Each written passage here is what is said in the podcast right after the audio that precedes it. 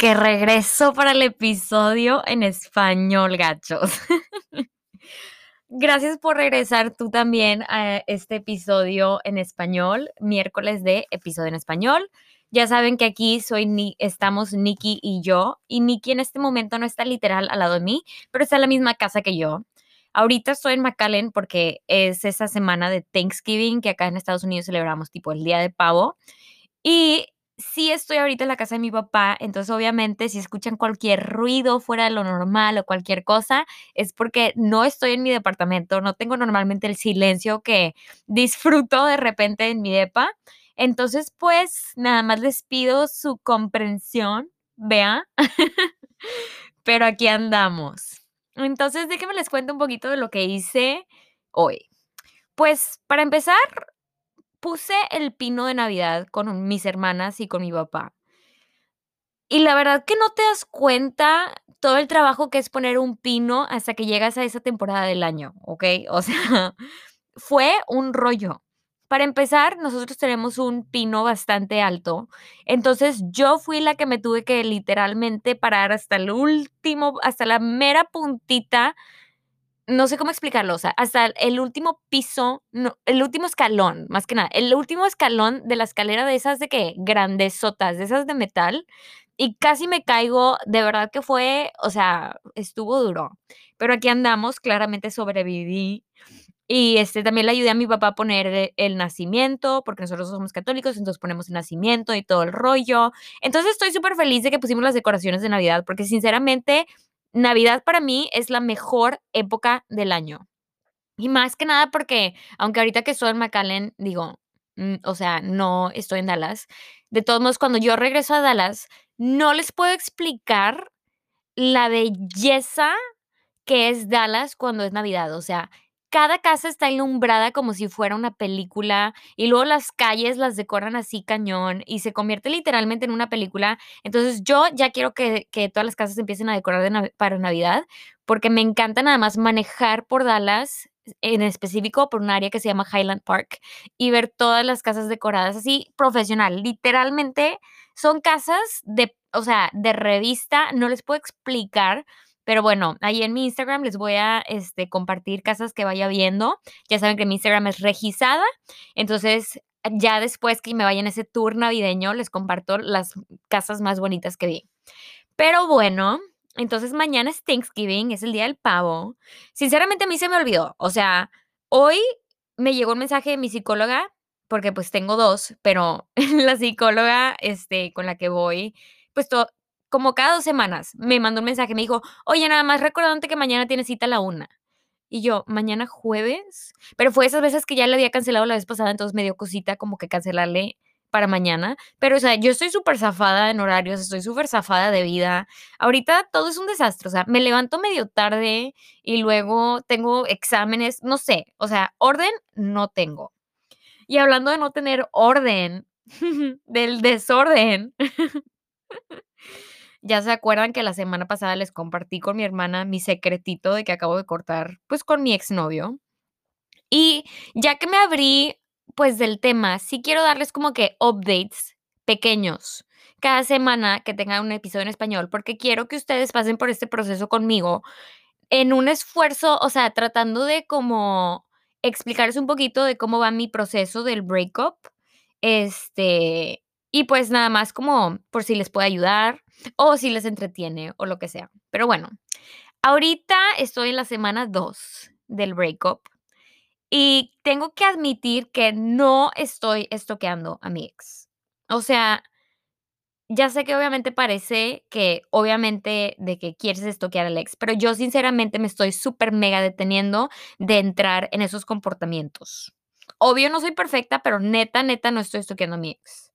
Y pues sí viene con subidas y bajadas, por eso les digo que no soy perfecta, porque esta semana pues sí he tenido momentos donde como que piensas tantito de que en que qué flojera que no se dio, de que qué flojera de que el pensamiento de lo que pudo haber sido, pero regreso a la realidad de que no fue así y no va a ser así y ni modo, ¿sabes? Entonces he estado pasando por subidas y bajadas, pero más que nada creo que he estado con subidas, porque he estado conviviendo con mi familia, porque estoy aquí en McAllen por Thanksgiving, este, y no estoy, como ya les había dicho en mi episodio en inglés, o sea, no estoy mensajeándome con nadie, de verdad que me estoy enfocando en mí.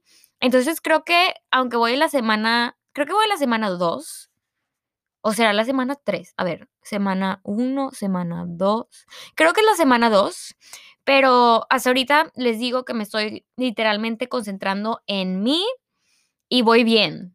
Les quiero reportar en este episodio que voy bien. Y bueno, me he dado cuenta que a mí me encanta hablar del amor, ¿ok?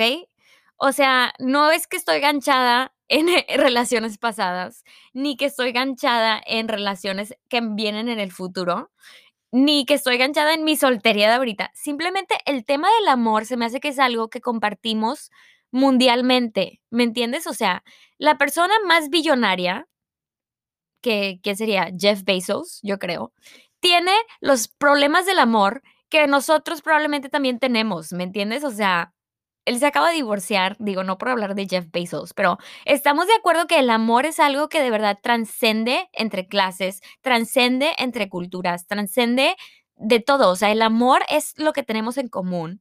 Entonces, a mí sinceramente me encanta hablar de temas del amor.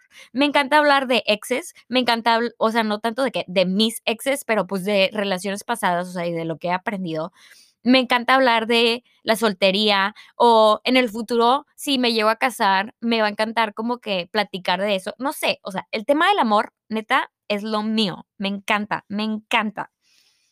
Entonces, alineándome con este tema del amor, que obviamente no todos mis episodios van a ser del amor. De hecho, mi episodio en inglés este lunes fue este de salud mental. Entonces, obviamente, después les voy a comentar de, de todo eso de salud mental.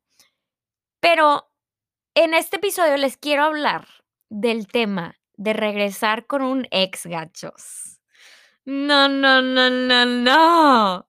Qué temazo. O sea, la neta, qué temazo. Porque yo sí siento que es un tema muy pesado, ¿me entiendes? O sea, regresar con un ex, ¿no? De que significa que tuviste una relación con alguien, cortaron y luego regresaron y eso es algo muy pesado, ¿no? Pero bueno, entonces vamos, vamos a abrir todo lo que viene con este tema de regresar con un ex, ¿ok? Tengo que empezar siendo completamente sincera de que yo nunca he regresado con ningún ex, ¿ok? O sea, todas las relaciones que he cortado, en ningún punto regresamos. O sea, y yo ahorita pues obviamente soy soltera. Entonces, yo siempre que, que corto con, o siempre que he cortado con un novio, ¿verdad? No se ha dado ese regreso. O sea, yo no he tenido experiencias de regresar con un ex en sí. Pero claro que he regresado con casi algo, ¿verdad? Que esos luego también duelen muchísimo o muchísimo, hasta yo creo que, que hasta la he sufrido más que con algún novio, ¿ok? O sea, sí he regresado con casi algo. Entonces yo creo que sí tengo experiencia de regresar, pero no ha sido necesariamente un ex. Pero de todos modos, yo creo que puedo hablar de este tema porque tengo familiares que han regresado con exes, tengo amigas que han regresado con exes, tengo de, o sea, de gente que sé que regresaron con sus exes, o sea, estoy rodeada de este tema, ¿no? Y también, pues, yo considero esas regresadas con casi algo, como que esa experiencia de, de, de regresar con esa persona que, pues, en algún punto se separaron, pero obviamente no es tan fuerte como un novio. Pero X, el punto es que creo que sí entiendo este tema y creo que lo podemos platicar, ¿ok? Pero yo lo personal no he regresado con un ex, pero claro que entiendo este tema. Ok. Entonces, así es como yo veo lo de regresar con un ex. Significa que hubo una ruptura, ¿verdad? O sea, cortaron, eran novios, te amo, jijiji, jajaja, mano sudada, ya sabes de que tú y yo juntos por el, contra el mundo. Y luego cortaron. Cortaron tipo, sabes, de que ya no vas a ser mi novio, ya no hay nada, adiós. Y luego, idealmente, pasa un tiempo, o sea, se separan, viven la vida solteros, idealmente, o sea, porque idealmente cuando cortas con alguien ya te distancias. Y luego, después de que pase ese tiempo, que solamente tú sabes cuánto tiempo es lo correcto, llegas a un punto donde se puede presentar la opción de regresar o no regresar. Qué fuerte, o sea, porque no es como que, no es como que te llega la opción, ¿verdad? O sea, no es como que tú dices, "Mm, ahora sí ya llegamos al momento de regresar o no regresar. Pero después de un tiempo, creo que tú afirmas que no vas a regresar con esa persona o los extrañas tanto que sientes su ausencia y sientes que tienes ese vacío que quieres llenar una vez más con su compañía. O sea, regresar. Entonces yo lo veo como ruptura, tiempo y luego regresar o no regresar. Y claro que como les digo que yo no he regresado con un ex, para mí siempre ha sido ruptura, tiempo y luego no regresar.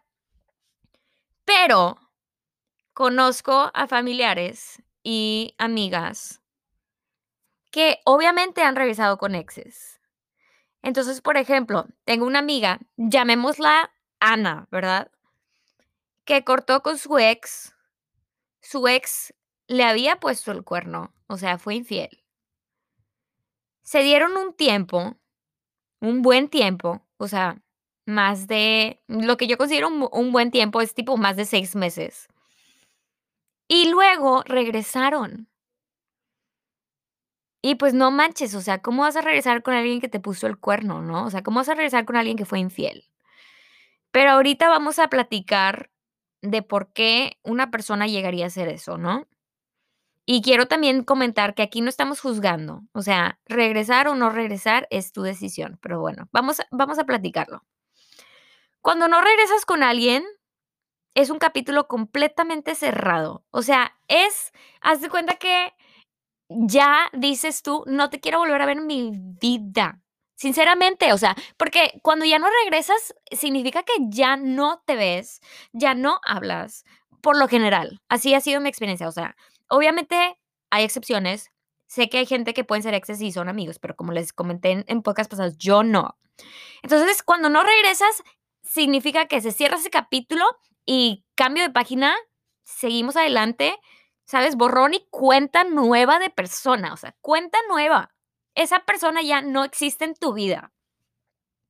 Pero cuando ya decides, supongamos que entonces decides regresar en vez de no regresar, significa que quieres intentar de nuevo, que hay cambios, que perdonas y que idealmente maduraron. Eso es algo tan fuerte o sea, wow. Para mí es algo increíble que un ser humano tiene ese poder de, de intentar de nuevo. Se me hace que igual y hasta toma el doble de amor regresar con alguien porque le estás dando por dos, ¿no? O sea, todo lo estás dando por dos. Y creo que cuando decides regresar con alguien hay varias cosas que, que entran a la ecuación. Para empezar, necesitas ahora confianza. Porque cuando cortaron, obviamente había algo que no estaba funcionando y tú tienes que confiar que la persona ahora o ya lo cambió o ya no va a ser lo mismo o lo que sea, ¿no? O sea, tienes que tener confianza, toma mucha confianza. Dos, toma mucho amor. O sea, como les dije, ahora le estás dando el doble de amor a la situación porque estás diciendo, ¿sabes qué? Te quiero tanto que yo sin ti no. Y eso es, o sea, entregar tu corazón completo. Yo lo veo como si estás entregando tu corazón completo, lo estás poniendo en la mesa porque estás regresando por una segunda oportunidad y dar segundas oportunidades toma mucho, toma mucho. En, en particular, mucho amor. O sea, de verdad. Y tercero, cuando regresas con alguien, tienes que tener mucho valemadrismo. O sea, te tiene que valer lo que piense la sociedad, lo que piensa tu familia y lo que piensan tus amigos. ¿Por qué? Porque cuando tú cortas con alguien, por lo general, la gente tarde o temprano se da cuenta que cortaste. Y obviamente cuando la gente corta, por cómo funcionamos como sociedad, todos se andan chismeando entre sí que cortaron. Entonces, cuando tú y cuando cortan, obviamente, la gente se da cuenta que significa que algo no estaba funcionando, ¿no? Entonces, cuando regresan, es como que no estaba funcionando y aparte regresaron. Entonces, te tiene que valer lo que va a decir la gente. O sea, tienes que aceptar que la gente va a chismear de que van de que regresaron, ¿no? Y luego la familia. Para mí, cuando corto con alguien, mi último paso en mi proceso de breakup es decirle a mi familia, porque para mí, cuando ya le dije a mi familia, es como que tan permanente que me siento la espina en mi corazón diciéndoles, ¿no? Aunque yo sé que no va a regresar con la persona o lo que sea, para mí ese paso de decirle a mi familia es como que no les quiero decir. No les quiero decir porque ahora sí, ¿no? Entonces, cuando regresas con alguien, le tienes que decir a tu familia y tu familia es como que, a ver, ¿qué ondas? O sea, obviamente tu familia tiene el estándar mucho más alto que cualquier, que cualquier otra am- amiga o sociedad. O sea, la familia de verdad que quiere perfección para ti. Entonces, como ya había un problema por el que cortaron, para tu familia obviamente es de qué? ¿Qué ondas que estás regresando con alguien que no estaba perfecto, ¿no? O sea, que ahora sí, ¿qué ondas? O sea, quiero que me cuentes qué ondas con esta relación porque ya me di cuenta que no es perfecto. Y si no es perfecto, yo no quiero eso para ti, ¿no? Entonces, tienes que pasar por el valemadrismo de la sociedad, por el valemadrismo de la familia. Y no nada más eso, sino que muchas veces la familia, pues como que ya se desconecta, ¿no? De la pareja cuando cortan. O sea, tu hermana ya no habla tanto con el novio, a veces se dan baja de redes sociales y luego regresas y es de que, ya regresé, ya regresó. Ya sé que les dije que habíamos cortado, pero ya regresó. Entonces es como que obviamente awkward, o sea, incómodo de que, ay, oye, ya sé que te había dicho que ya habíamos cortado, pero fíjate que ya regresó. Entonces como que la dinámica está un poquito rara. Y luego tercero, obviamente, obviamente, obviamente te tiene que valer lo que piensen tus amigas. ¿Por qué? Porque las amigas son las primeras en saber todo el chisme, ¿no? Es lo peor cuando le dices a una amiga de que literalmente pestes de la persona, que en el momento tú sentías todo, ¿no? Y luego regresas a hablar con esa persona, como me ha pasado con mis casi algos, que regresé a hablar con ellos. Y luego le tienes que decir a tu amiga con cara de payaso, casi, casi, de que sientes que, o sea, sientes un oso, ¿no? Sientes que perdóname que te hablé pestes de esta persona, pero ya regresamos, ya estamos hablando otra vez. Entonces es como que tú sabes que tu amiga te va a ver como que, a ver, ¿qué onda con tu vida? O sea, ¿qué onda es con tu vida que habías cortado con esta persona o que ya te habías, habías dejado ir a esta persona y ahora están regresando? O sea, te tiene que valer la sociedad, la familia y las amigas, ¿no? Y yo valoro ese valemadrismo. Valoro ese valemadrismo porque sinceramente que cuando te vale lo que piense la sociedad, la familia y las amigas, se me hace que vas a empezar a hacer las cosas por ti. Y para mí, en mi opinión, eso es lo que debes de estar haciendo en primer lugar.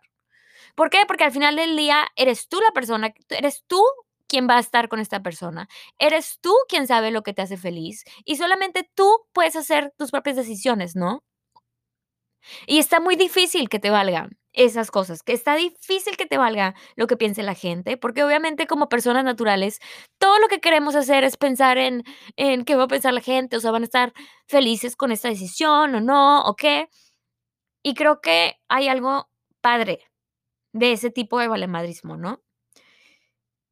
Y bueno, entonces lo que yo quiero decir es que, por ejemplo, regresando al tema de mi amiga, por ejemplo, Ana, que regresó con el ex que le puso el cuerno.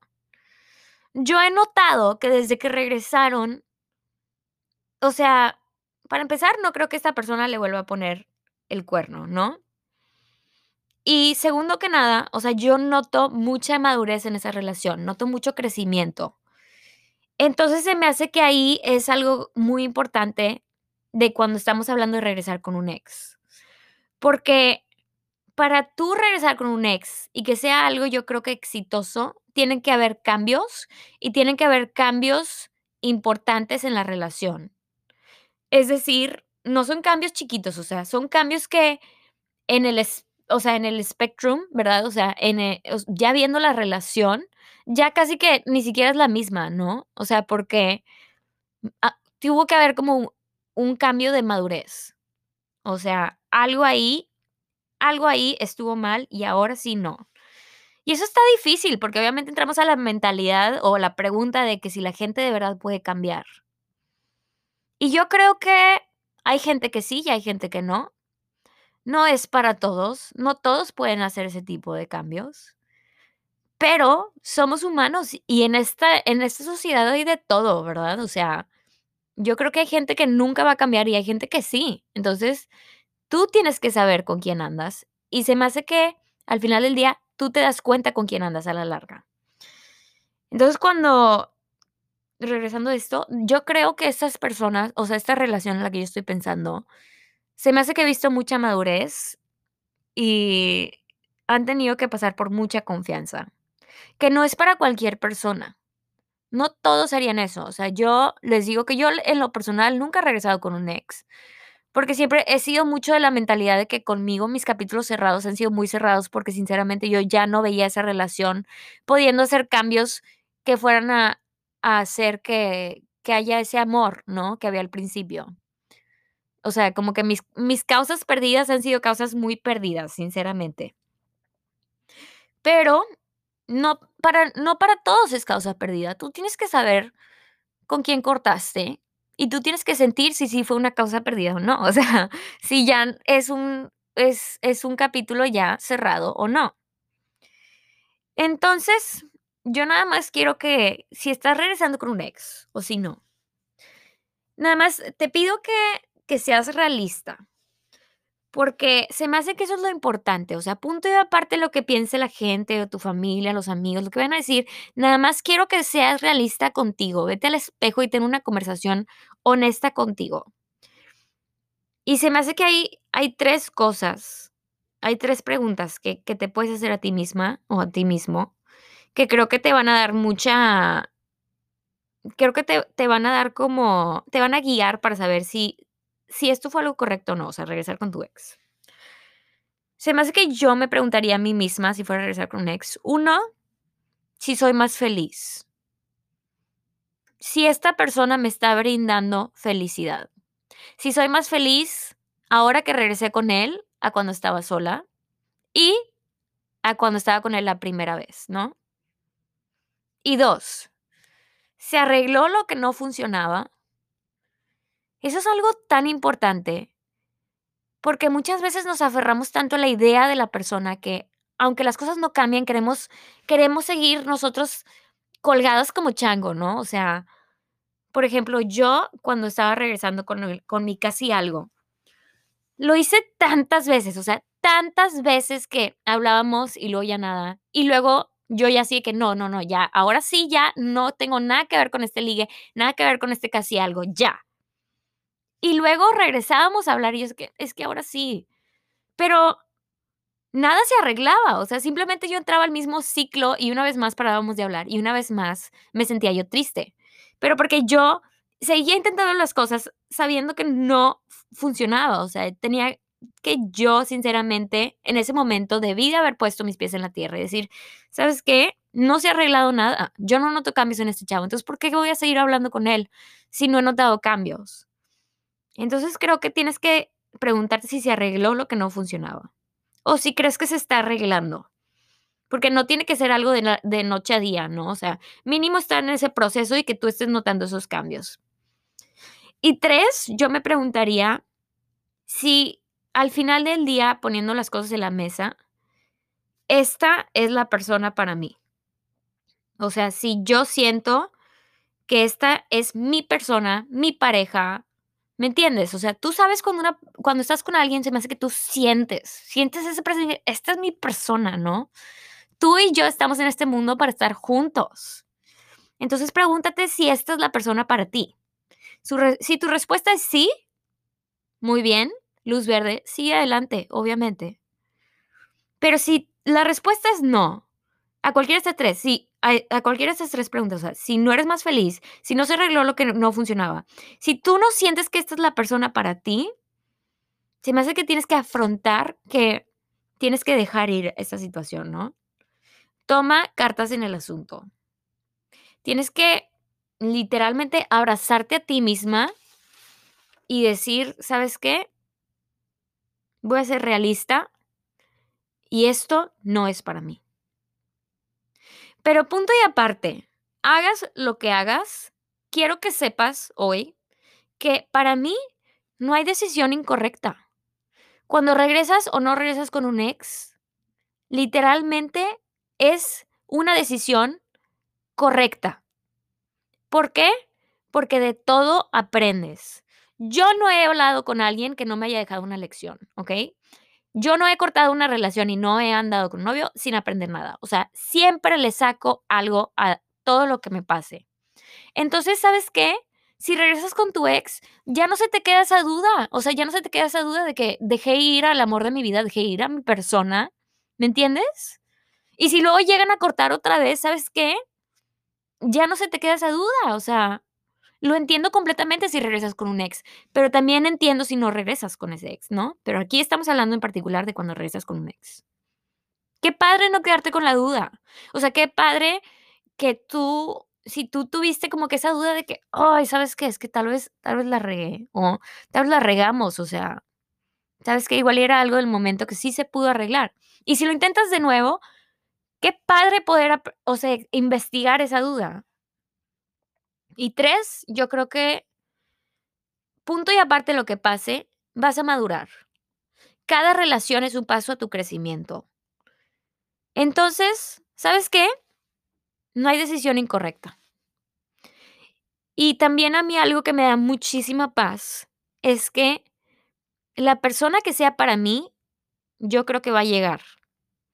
O sea, es esa, hay una, una teoría o como un mito, no sé, que le dicen como la, la del hilo rojo o algo así, que se supone que es como esa idea de que tú y otra persona están conectados por un hilo rojo y no importa lo que hagas, no importa cuánto lo estires, cuánto lo arrugues, cuánto lo dañes, o sea, ese hilo rojo está permanentemente ligada a la persona.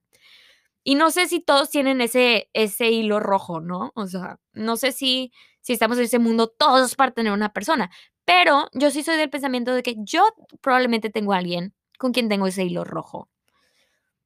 Y esa persona con la que tengo el hilo rojo va a llegar a mí. Y yo voy a saber si es esa persona o no cuando esté con ellos, en el momento correcto. Entonces, eso a mí me da mucha paz. Si estás regresando con un ex, igual estás investigando si es parte de tu hilo rojo y eso está bien. Pero sí quiero decirte que lo que todavía me da aún más paz, más allá del hilo rojo, es que al final estoy yo estoy yo. Y eso es de que, o sea, si yo no necesito de alguien más, está padre si conozco a la persona de mi hilo rojo, pero no necesito de alguien más, entonces está bien si regreso con un ex o no. Porque al final del día soy nada más yo, o sea, soy yo primero. Entonces todo es parte de un, de un aprendizaje, todo es parte de conocerte, todo es parte de madurar, de madurar, regreses con un ex o no. Y pues ya, al final eres tú primero. Entonces, eres tú antes de tus amigos, eres tú antes de tus familiares, eres tú antes de la sociedad. Entonces, haz lo que te haga feliz. Yo soy de esa, de esa mentalidad, o sea, haz lo que te hagas feliz. Y sé, realista contigo misma. O sea, si regresas, si le dices que sí a, a intentarlo de nuevo, está bien. Y si no, también estás bien porque tu mejor maestro eres tú. Y luego aparte, tú eres tu única alumna. Entonces, pues, todo te va a ser más sabio. Y pues eso es todo lo que les tengo en este episodio. O sea, yo de verdad que sí he, visto, por ejemplo, muchos ejemplos. Ahora, por ejemplo, con, con Selena Gómez, que, pues, ¿cuánto tiempo, cuántas veces no regresó con Justin Bieber? Se pudo haber ahorrado también, pues yo creo que mucho, mucho dolor pero Selena Gómez yo creo que ha aprendido mucho de, de la situación con Justin Bieber, por lo que he escuchado en su música y sus entrevistas. Y así como te puedo hablar de Selena Gómez, también puedo pensar en muchas amigas. Entonces, yo nada más te digo que haz lo que te haga a ti feliz, que no te importa lo que diga la gente, pero que tengas los pies en la tierra, o sea, asegúrate que es algo en lo que hay cambios. Asegúrate que sea algo en lo que te hace feliz y que esta persona de verdad sea tu persona. No la forces, porque al final del día forzarla nada más va a hacerse más que, pues obviamente, doble ruptura, doble dolor, ¿no? Pero bueno, pase lo que pase, Yo aquí sigo en mi podcast. Muchas gracias por escuchar este este episodio en español, y nos vemos el próximo miércoles. Adiós.